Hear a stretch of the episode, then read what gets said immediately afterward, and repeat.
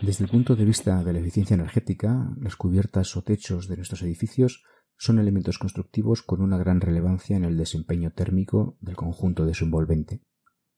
Los beneficios medioambientales del uso de cubiertas vegetales y techos vivos están bien establecidos, pero aún queda mucho por avanzar hasta que su empleo se generalice.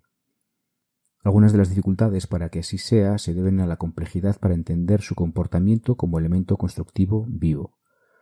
En la interacción entre su sustrato y su vegetación ocurren fenómenos físico-químicos cuya comprensión implica áreas de conocimiento que habitualmente se sitúan más allá de los límites de la arquitectura como disciplina clásica. Los ensayos sobre muestras a una escala representativa y durante periodos de tiempo suficientemente prolongados son clave para extraer conclusiones que confirmen la validez de los modelos de cálculo que están en desarrollo. En este episodio de Radio BF hablamos de las principales conclusiones de dos estudios acerca del comportamiento térmico de las cubiertas vegetales y tratamos de entender qué mecanismos biológicos están detrás de estos resultados. La capacidad de regulación hidrotérmica de este tipo de cubierta, tanto si ponemos el foco en el ambiente exterior como en el interior, supera en conjunto a la de cualquier otra solución constructiva. Los sistemas vivos, en evolución durante millones de años, muestran un comportamiento adaptativo y resiliente que es fuente de inspiración para el diseño de nuestros hábitats. Diseñar a partir de todo ese conocimiento informal acumulado nos da acceso a recursos inmateriales que serán fundamentales para enfrentar los retos que plantean las múltiples crisis que ya estamos viviendo.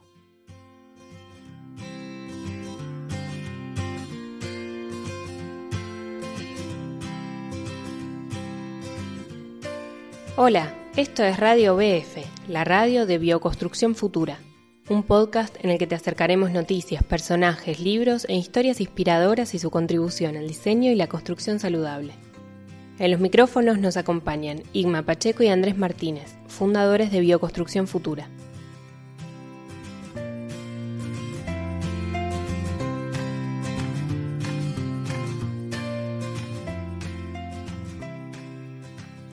Bueno, ¿qué tal a todos, a todas? Eh, después de este parón, vacaciones, el invierno europeo, el verano en el hemisferio sur. Eh, retomamos nuestro proyecto eh, radiofónico con, con, mi compañero Isma de Bioconstrucción Futura. ¿Qué tal, Isma?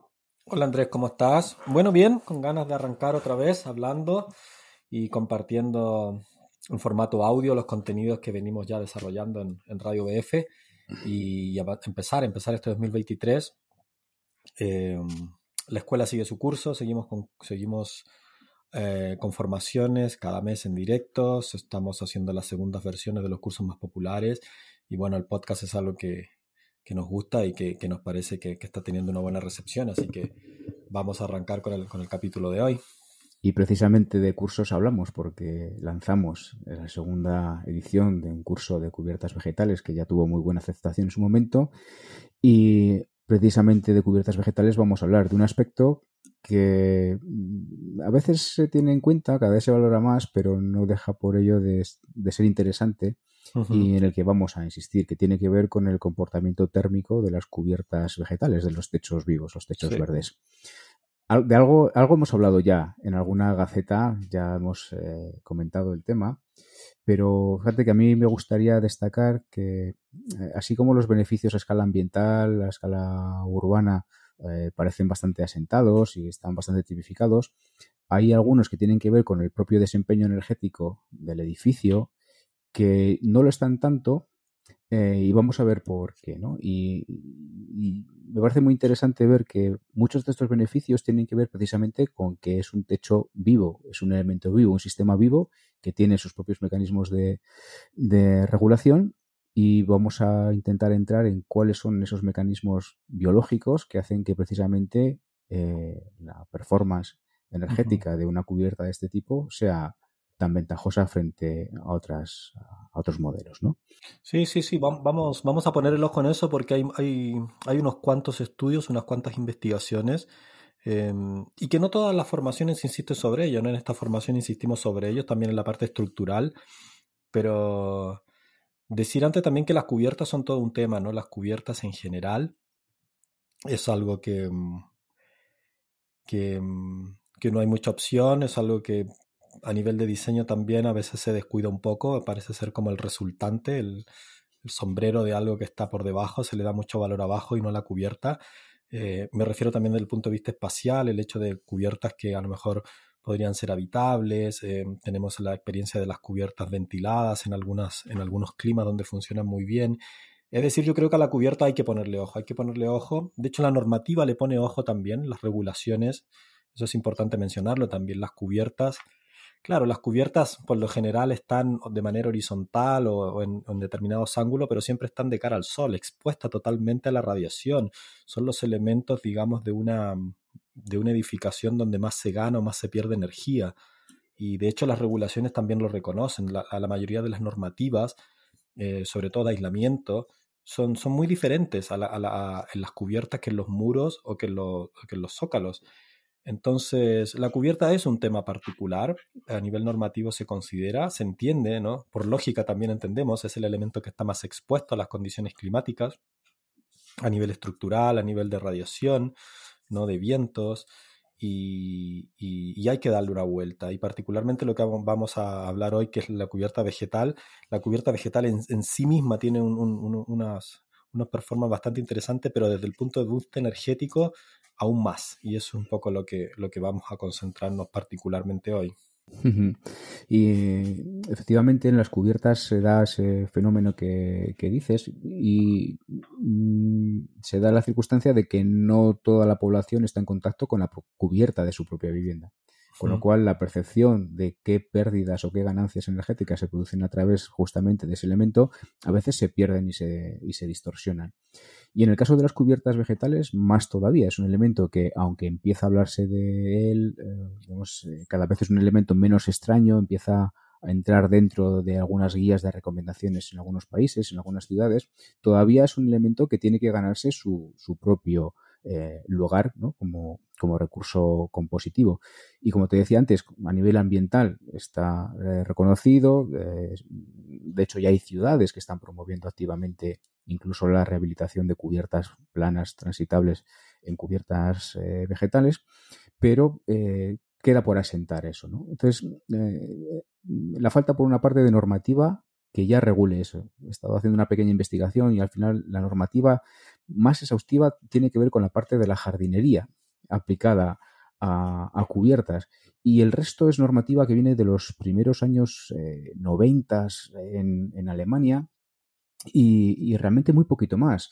Eh, aquí en España, donde estoy, hay una, pequeña guía eh, publicada por el Ayuntamiento de Barcelona, pero en realidad muy poquito más. Entonces, esa, esa falta de, de, una regulación hace también que eh, quien diseña se encuentre un poco a falta de, recursos, tanto para diseñar como para justificar ese cumplimiento. ¿no?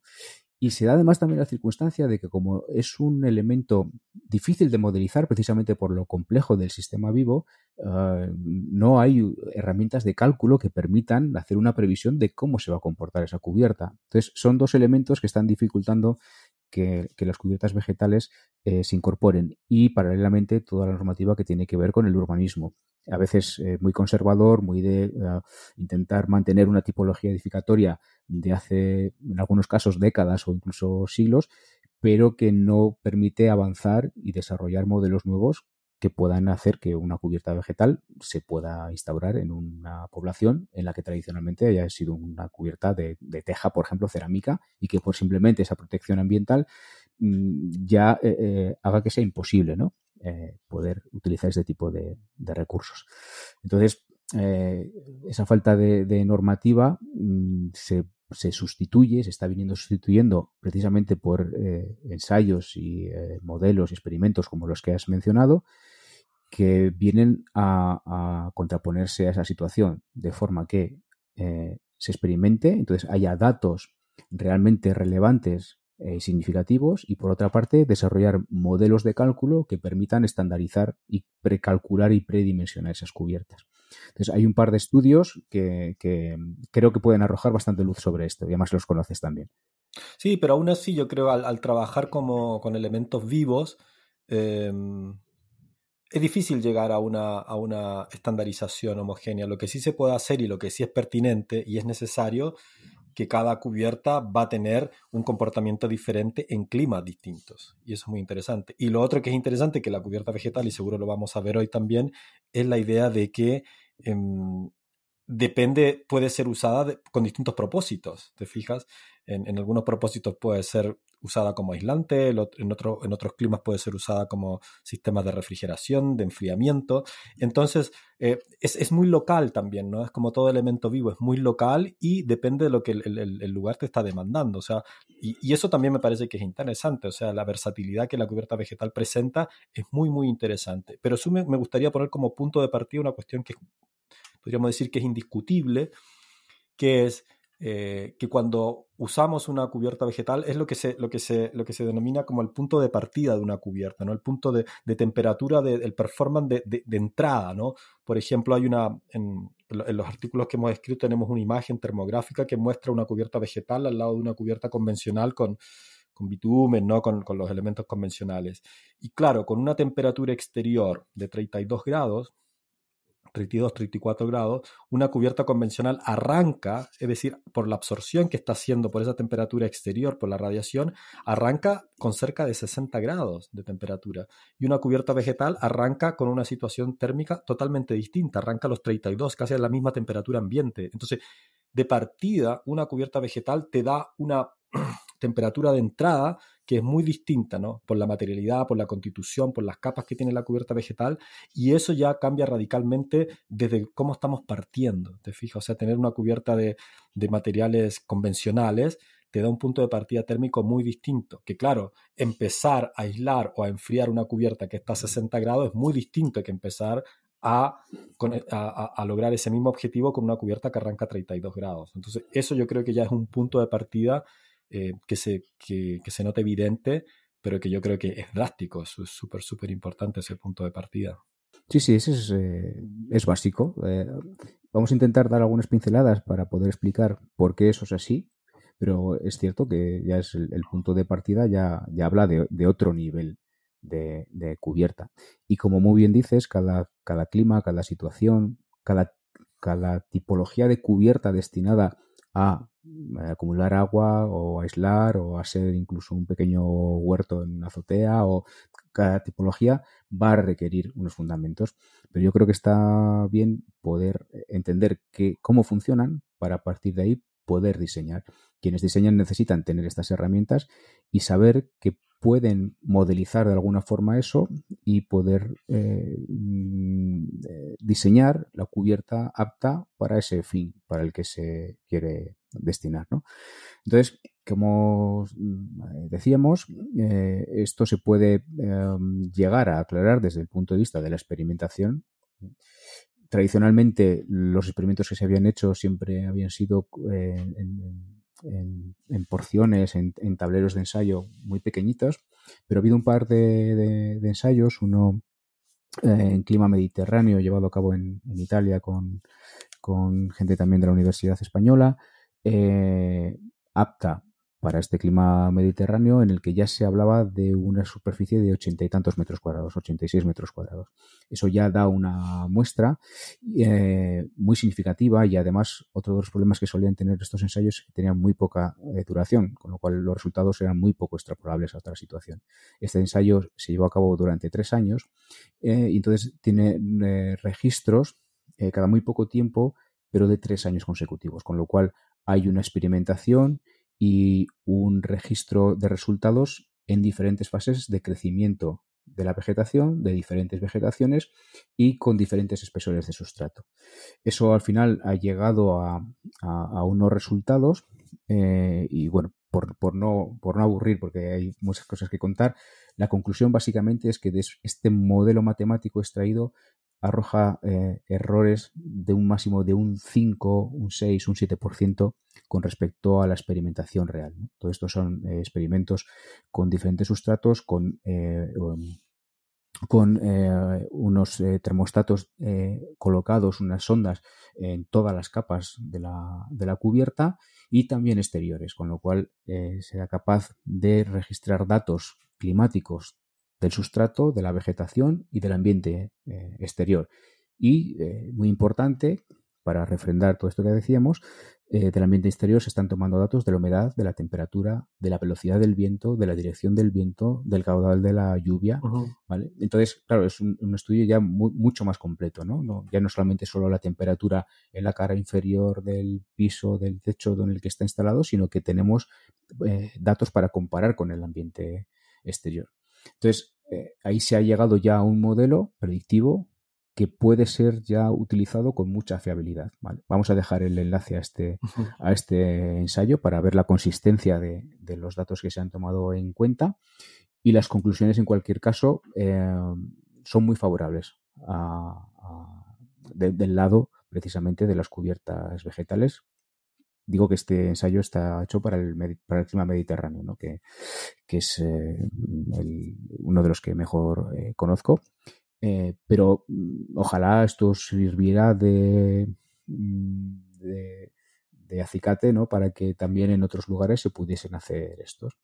Y el, y el otro gran ensayo, que además eh, es en el que está basado este otro, esta otra gaceta que también eh, escribimos, es un ensayo hecho por Bernard Minke en la Universidad de, de Kassel, también a largo plazo, en los años 2007-2009, que este es precisamente del que nos estabas hablando antes al extraer algunos datos. ¿no? También se trata de un ensayo en una eh, superficie muy amplia, también con sondas para comprobar qué ocurre en cada capa del, sustrato y de la vegetación y de la, del clima exterior.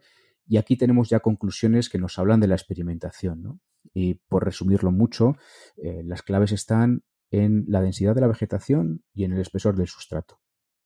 Y, se ve muy claro cómo el pasar de un sustrato de 8 centímetros a pasar a un sustrato de 15 centímetros hay una diferencia fundamental, tanto en la masa térmica que hace que esa cubierta parta, como dices, de un valor completamente distinto, como a la capacidad de acumular agua eh, en saturación de, ese sustrato, que es la que todos los mecanismos de evaporación, incluso de incremento de la masa térmica, estén eh, allí eh, como, una, como una batería ¿no? en ese sustrato.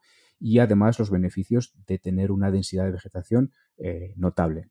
Entonces hace como una comparativa entre qué ocurre con sustratos de 8 centímetros y de 15 y vegetación de sedum, una planta, una planta crasa, y qué pasa cuando realmente hay pasto.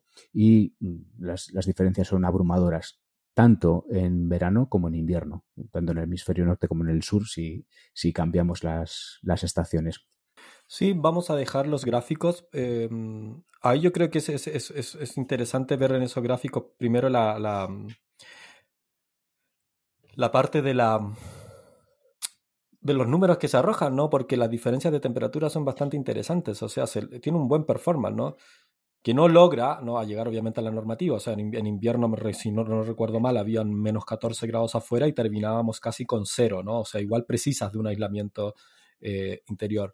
Y en verano, eh, al contrario también, o sea, llegabas, llevabas con unos 30 grados afuera, llegabas a unos, no recuerdo exactamente el número, pero 21, 22 grados. O sea, la diferencia térmica que logra una cubierta vegetal, ese performance es, es, bastante interesante. Em, yo creo que hay algunos desafíos todavía que, ver porque siempre se ponen los casos de decir, bueno, por ejemplo, si una cubierta vegetal la quieres para climas un poco más templados, más fríos y la quieres usar como aislante, ¿no? Eh, va a funcionar muy bien como aislante, ¿no? Ganas, ganas un, muy, un muy buen punto de entrada, ¿no? Aísla muy bien, dependiendo, como tú decías, del uso que le quieres dar, del sustrato, del tipo de plantas, y después más, más un aislante, ¿no? Las cubiertas vegetales siempre precisan, no, no alcanzan a aislar lo que la normativa exige, precisas un aislante.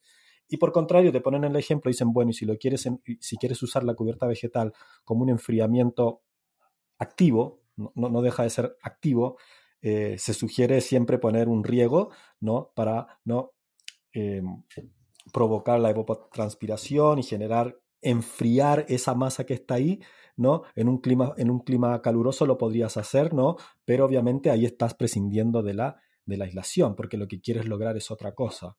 Los desafíos de una cubierta vegetal se presentan a lo mejor en, y creo que son los desafíos que se vienen ahora, eh, que es cuando en un mismo lugar presentas em, en distintas épocas del año eh, extremos climáticos, por ejemplo, que es lo que está pasando donde yo vivo, ¿viste? Tienes inviernos muy fríos, pero empiezas a tener veranos muy calientes. Entonces, es cómo lograr, por ejemplo, con una cubierta vegetal, que por, una, por un lado tengamos un performance energético muy potente en invierno, como aislante, pero a la vez tengamos un sistema ¿no? de enfriamiento activo, ¿no?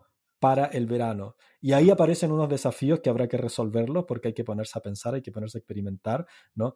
Es mucho más fácil, entre comillas, es decir, bueno, tengo un clima totalmente caluroso, clima desértico donde puedo hacer esto, tengo un clima totalmente frío.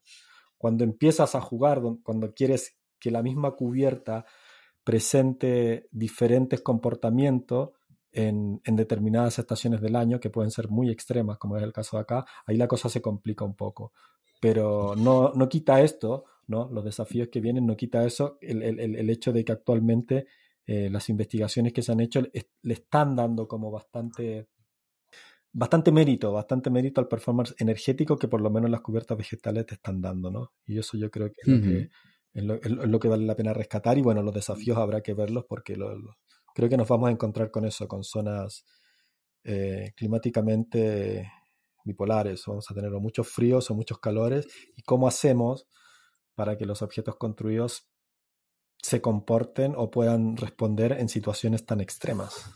Pues fíjate que se me ocurre eh, así de repente que, que precisamente por, por, por, ser la esencia de este sistema constructivo un elemento vivo, puede precisamente eh, ser eh, parte del, de la solución, ¿no? Parte, esa, esa, propia capacidad de lo vivo de adaptarse al entorno puede ser la clave para poder encontrar cuál es la, la, la pista, ¿no? eh, a pequeña escala, hoy tenemos la experiencia de cómo se comportan estas cubiertas vegetales eh, durante el día y durante la noche uh -huh. en diferentes climas. Entonces, e, ese, ese, salto térmico, esa variación térmica día-noche, sí, sí la tenemos experimentada, ¿no? Y de hecho, eh, en, en, el caso que, de los que ya eh, conocemos, cuando tenemos una cubierta, incluso ese propio rocío que durante la noche se produce sobre la superficie de las plantas, está permitiendo que el entorno de la cubierta vegetal, por ejemplo, ya esté más cálido que el resto, que, en zonas un poco más alejadas de la cubierta. Eh, entonces, esos fenómenos de, de condensación. También eh, cuando esa cubierta se encuentra saturada de agua, también es capaz de tener más inercia térmica, con lo cual la acumulación de calor también es mayor en esa, en esa cubierta. La propia adaptación de las especies vegetales. Hay especies vegetales que respiran, que tienen esa, esa actividad de consumir oxígeno y eh, exudar CO2, que también provocan un pequeño calentamiento de la Tierra. Entonces, yo, yo creo que la experimentación tendrá que ser más fina, pero va por, eh, por, el camino de entender los propios mecanismos de, de, lo biológico. ¿no? Igual que la fotosíntesis, por ejemplo, durante el día y en, y en verano, la fotosíntesis es mucho más potente y está produciendo esa, esa, eh, digamos, esa absorción de, calor, porque en ese proceso químico de la fotosíntesis se está aprovechando ese exceso de, calor que no se produce durante la noche, cuando la propia fotosíntesis decae. ¿no?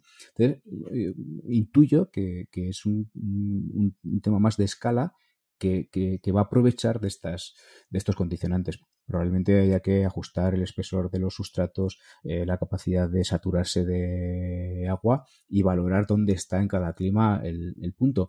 Pero las propias eh, vegetaciones autóctonas puede que nos estén dando pistas importantes uh -huh. de por dónde van los tiros. ¿no? Sí, sí, sí. Yo creo que la cubierta, la cubierta vegetal entra en la categoría de lo que es la, la biomímesis, de lo que es esta idea de mirar el comportamiento de los elementos naturales y eh, tomarlos, tomar sus principios como elementos de diseño. Entonces yo creo que ahí se vuelve, ahí a lo mejor también el conocimiento de los arquitectos también está limitado y ahí se vuelve interesante porque ahí se necesitan, bueno, gente especialista en plantas, en plantas locales, ¿no? En comportamientos y gente que empiece a, a, interactuar con la arquitectura, con la construcción el diseño para decir, mira, las pistas pueden ir por acá, por la vegetación, por los tipos de sustrato, por los espesores. Eh, entonces cae en esa línea, un tema del cual hemos hablado en otro, en otro podcast, de decir, bueno, vamos a tomar a esta naturaleza, cómo se comporta para eh, solucionar problemas de diseños que tenemos, ¿no? Yo creo que el problema, el problema del performance energético de las edificaciones sigue siendo un desafío, más allá de la eficiencia energética, porque como te digo, creo que nos vamos a ver sometidos en el futuro a situaciones bastante esquizofrénicas en cuanto a, a climas, o sea, vamos a tener como picos demasiados extremos en los mismos lugares y claro, las edificaciones nunca han estado pensadas así. Dicen, bueno, acá estoy en el desierto, construyo para el desierto. Acá estoy en el frío, construyo para el frío. Acá estoy en el trópico, construyo para el trópico. Pero ¿qué pasa cuando ese desierto se vuelve frío? Cuando ese clima frío se vuelve caluroso dos meses al año. Las edificaciones no están respondiendo a eso. Y yo creo que los elementos vivos podrían empezar a, darnos pistas por dónde, por dónde andar. Y eso requiere también una interacción con otras disciplinas para que empiecen a interactuar. Otra, otra cuestión también interesante de, la, de las cubiertas vegetales y, de la complejidad que, presentan es que la cubierta vegetal presenta varios, varios beneficios. Ahora estamos hablando un poco de la parte energética, pero presenta también, es un buen aislante eh, también eh, acústico, es un buen reflector, es un buen... Tiene, tiene como muchas propiedades. Y lo que es interesante, y lo hemos hablado con otros especialistas en cubiertas vegetales cuando hemos, cuando hemos conversado sobre el tema, ellos dicen, si tú analizas la cubierta vegetal por una, de, por una sola de sus propiedades, es muy probable que vamos a encontrar otro material, incluso sintético, que tenga un mejor performance que ese. Pero el punto de la cubierta vegetal es que no, que actúa en, en distintas, con distintas variables a la vez. Y ese material no lo podemos encontrar en otro. Te fijas, tú puedes encontrar un muy buen aislante, pero tiene bajo, tiene bajo performance en otras características, un muy buen aislante acústico. Em, pero la cubierta vegetal en su complejidad responde y soluciona muchos problemas que ningún otro material lo puede hacer. Entonces eso también lo vuelve interesante. Podemos solucionar muchas cosas a la vez con este sustrato complejo. Em, y ahí es donde yo creo que las investigaciones se están poniendo también, como de tratar de entender cómo esta cosa viva puede responder a distintas, a distintas eh, variables, ¿te fijas? Sí, sí, lo de entender cómo funciona lo vivo es todo un reto. Por eso me gusta mucho la referencia que has hecho a, la interacción con otras disciplinas y a mm. ese diálogo con otras disciplinas, porque ahora mismo la arquitectura deja de valerse a sí misma mm. para, diseñar y para estar. Se enfrenta a cosas a las que ya no le vale las soluciones de, de, siempre. ¿no? Entonces, inevitablemente tiene que entrar en un diálogo con otras disciplinas y, como lo hablamos también cuando hablábamos de biomímesis, la naturaleza tiene muchos millones de años de, experimentación y de soluciones probadas que están ahí para, algo. ¿no? Entonces, en la comprensión yo creo que es donde está el reto. Y de hecho, en el, en el propio paper donde habla de uno de, las, de los experimentos que hemos estado comentando, habla precisamente de la dificultad de, de arquitectos, arquitectas, para entender cuáles son los mecanismos vivos, biológicos que hay detrás de todo eso, y de ahí la necesidad de hacer un modelo matemático de cálculo con motores de cálculo habituales para que eh, esta, esta solución de cubierta empiece a estandarizarse y a entrar dentro, digamos, del catálogo de, recetas de soluciones constructivas para, para, cubiertas, porque de otra forma es muy complicado. Con lo cual, esa propia complejidad abre un mundo de posibilidades, pero de alguna forma hay que acercar a quien acaba diseñando al, manejo de todas esas variables, ¿no? Entonces, entender qué, es, qué, fenómenos se producen en la fotosíntesis, qué fenómenos se producen en la condensación del agua eh, sobre la hoja de las plantas, cómo influye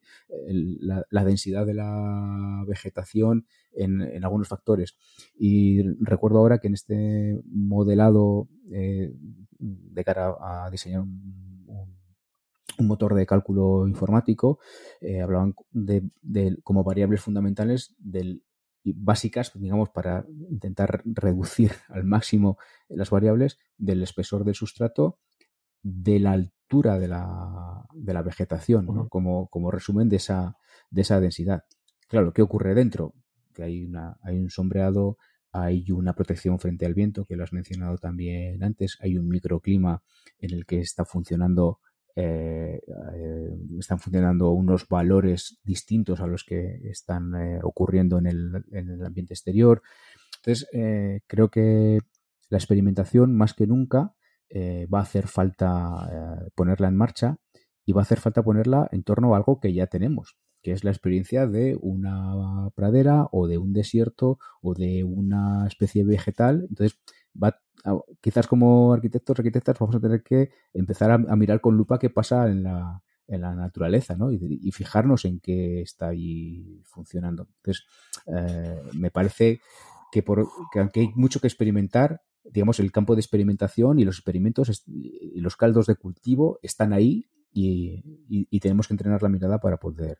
sí, eh, yo creo que tiene que ver también con una cuestión de políticas públicas, de entender fenómenos complejos y, por ejemplo, porque esta idea de, de monitorear, de experimentar, tiene mucho que ver con el método científico, que es algo que también ha estado como súper alejado de las políticas públicas y también de la arquitectura. ¿Te fijas? Porque si, si estamos de acuerdo en que la cubierta vegetal tiene es compleja, que, soluciona distintos problemas a la vez, que te da buenos performance en distintas áreas, ¿no? acústico, de aislamiento, de enfriamiento, de reflexión.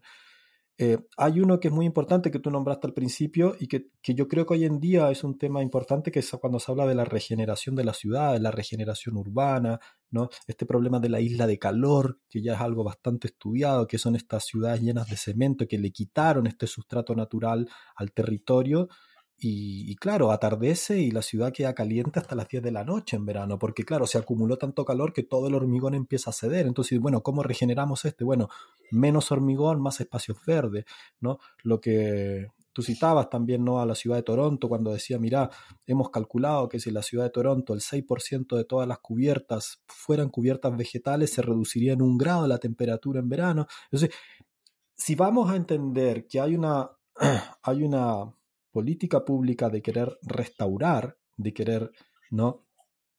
Restaurar las ciudades, de queremos regenerar, queremos ciudades más amigables, deberían existir instancias donde todas estas cubiertas vegetales hubiesen departamentos de algún ministerio que las monitorearan, así como está el equipo que, va a los parques, a las playas, que monitorea, que ve la calidad del agua de las piscinas públicas. Deberían ver estas instancias decir, ok, vamos a empezar con cubiertas vegetales. No hay receta, no podemos decir que todas tienen que ser así porque cada, cada, no, no, quiere decir que cada cubierta va a ser distinta, pero van a haber áreas donde van a haber distintos modelos de cubierta. Bueno, habrá una entidad encargada de ir monitoreando esto, de ir tomando análisis, de ir... Pero eso se tiene que hacer, ¿te fijas? Entonces, así como se hace con las piscinas, o sea, se me viene ese ejemplo, decir, bueno, hay una entidad responsable de ir a medir las piscinas públicas, tomar calidad del agua, ver qué está pasando, por qué pasó esto aquí, esto allá, lo mismo con los lagos, con los ríos, bueno, tendrá que aparecer esta figura también si lo que queremos es regenerar ciudades, devolver el verde perdido, el verde robado. Y las cubiertas vegetales son un elemento que hoy en día se está considerando, porque por un lado hay un beneficio urbanístico, un beneficio energético de temperatura, de devolverle ese verde que la ciudad robó, y a la vez hay un beneficio al interior de ese objeto construido, como lo estamos hablando acá. Pero claro, se necesita estudiar, se necesita monitorear, se necesita gente de otras disciplinas metidas en este cuento para que vamos aprendiendo cómo en cada ciudad, en cada complejo, yo que sé, qué pasa en las ciudades que son contaminadas, bueno, cómo se va a comportar esa cubierta verde, ¿no? Con una polución extrema, no, no lo sabemos, habrá que verlo. Pero todo eso tiene que encajar dentro de una, de una política pública de, regenerar, de regenerar esta ciudad, que me parece que muchas ciudades ya están en eso. Y la cubierta vegetal entra muy bien en esta idea de regenerar y de devolver el verde, el verde robado, ¿no? No es el verde perdido, el verde robado a, a ese territorio. Claro, sí, sí, estoy completamente de acuerdo. De hecho, yo creo que uno de los retos es cambiar esa, esa visión para que acabe perdón, institucionalizándose otra forma de, hacer, ¿no? Eh, cuando hablabas de las islas de calor en las ciudades, digamos, hoy la ley permite eh, seguir eh, colmatando las ciudades, seguir haciéndolas estancas, haciendo...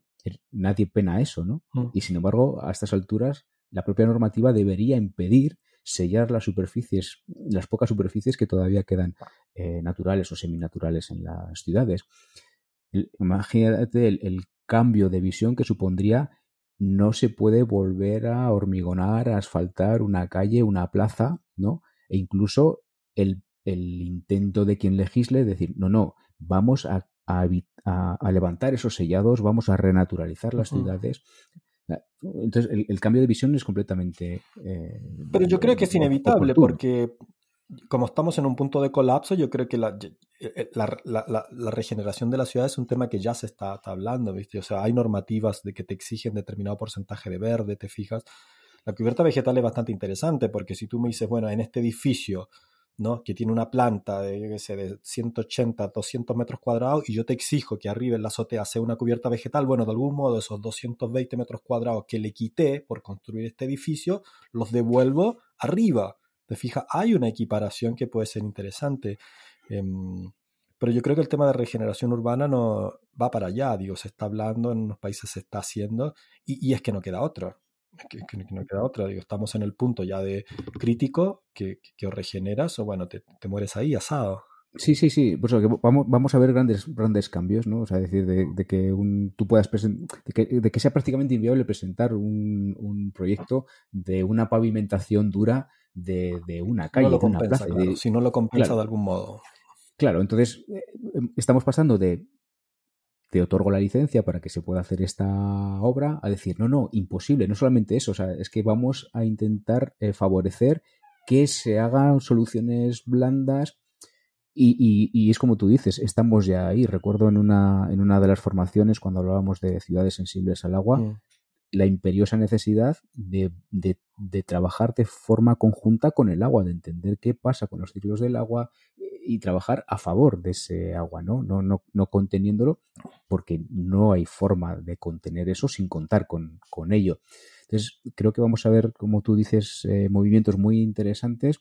Eh, ojalá mm, ah, la urgencia que tenemos no nos impida eh, plantearlo con, la calma que requiere, porque los retos son muy grandes y son globales, pero me parece que una vez más los mecanismos de lo vivo nos ponen en el camino de lo que necesitamos. Y lo interesante de lo vivo o, de, lo, de, lo, que está pasando con, con, la construcción con materiales naturales y con tecnologías a, verdes o con la biomimética es el hecho de que mm, de que responden a distintas escalas, ¿viste? Porque no hemos puesto a hablar de la cubierta vegetal a nivel urbano y, los desafíos que están ahí. Pero también no hay que olvidar que a escala pequeña, a la escala práctica, a la escala de tener una cubierta vegetal, los beneficios están, hay varios estudios, hay desafíos, hay cosas que faltan por medir, por investigar, hay lugares donde seguro no se ha hecho.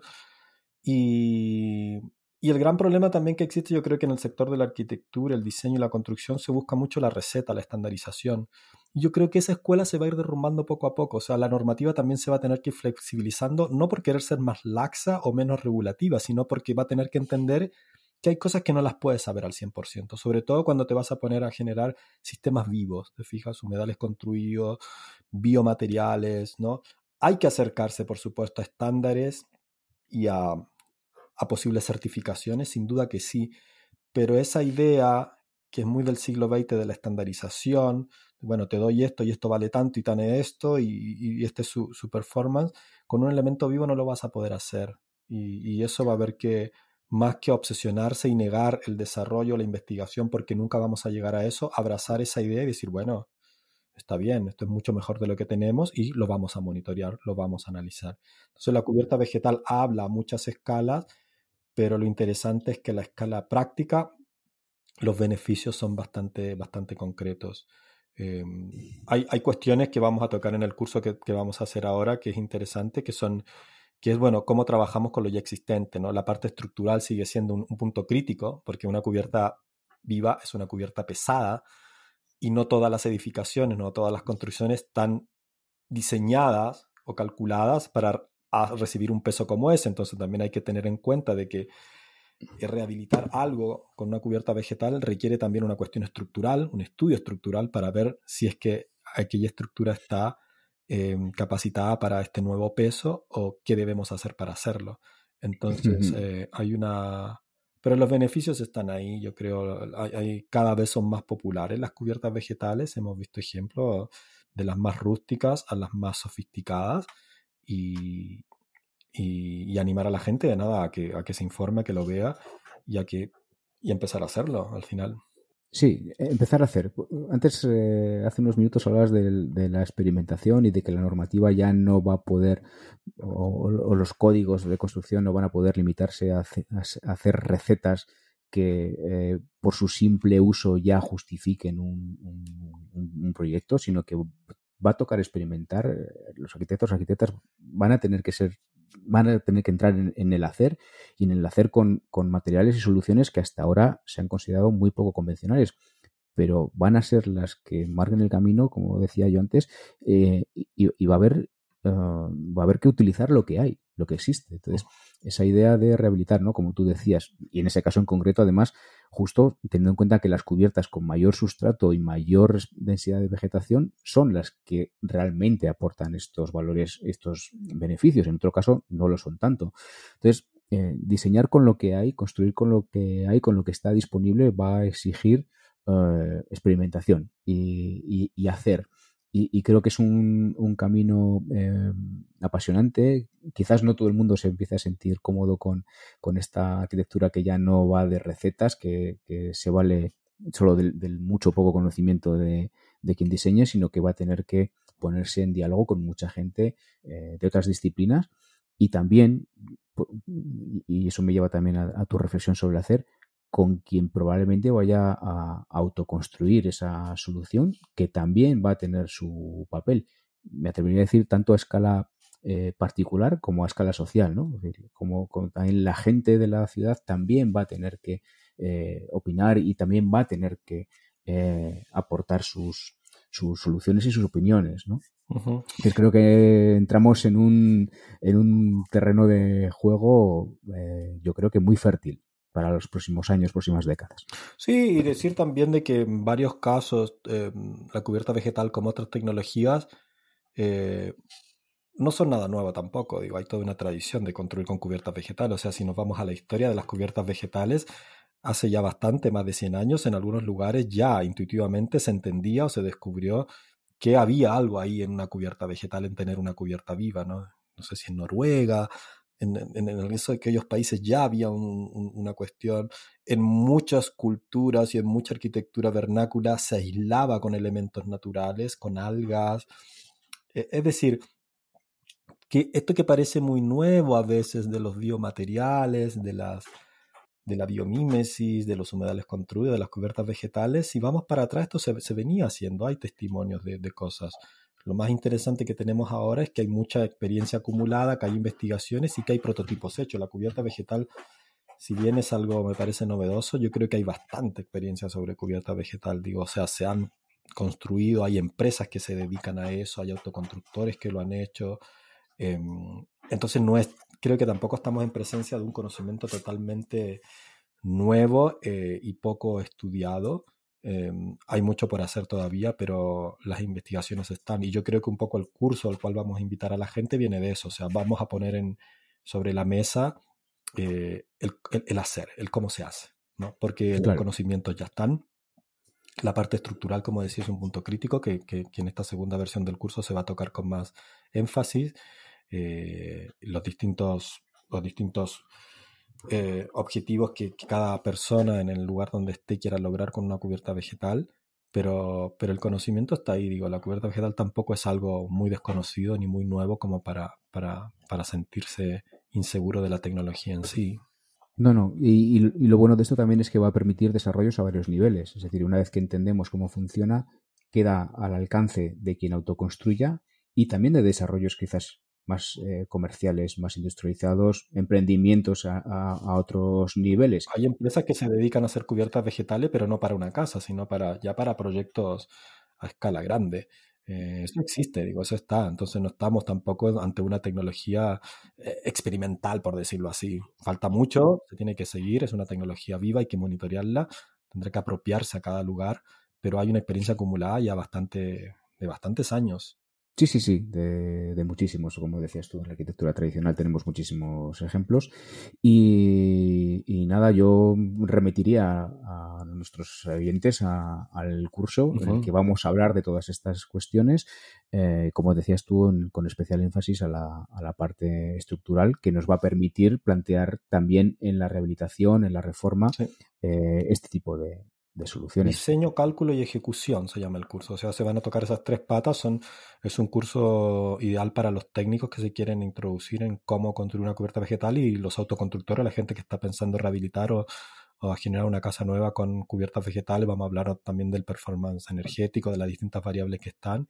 Y nada, de las cosas que hay que tener en cuenta al, momento de, diseñar y construir una cubierta vegetal. Así que el curso arranca ahora en febrero, el 8 de febrero de, este año, el 2023.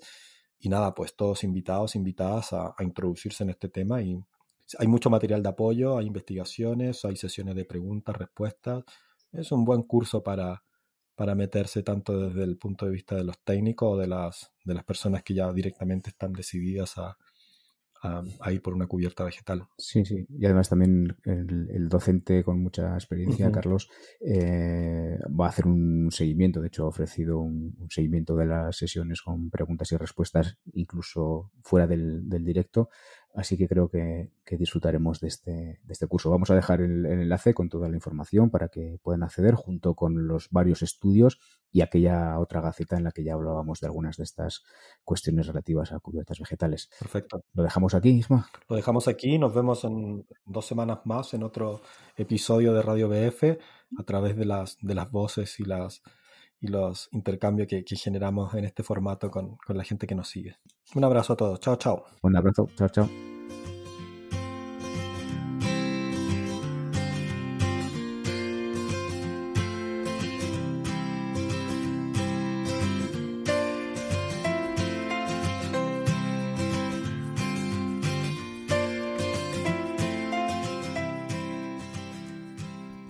Gracias por escuchar Radio BF. Si te interesa conocer más sobre el tema, puedes seguirle la pista a las referencias y enlaces que hemos dejado en las notas del episodio de hoy. Conoce nuestro trabajo en Bioconstrucción Futura, una escuela creada por personas que trabajamos para que, un día, toda construcción sea saludable. En ella encontrarás cursos en directo cada mes, packs formativos temáticos, charlas con expertas y expertos sobre temas relevantes y mucho más.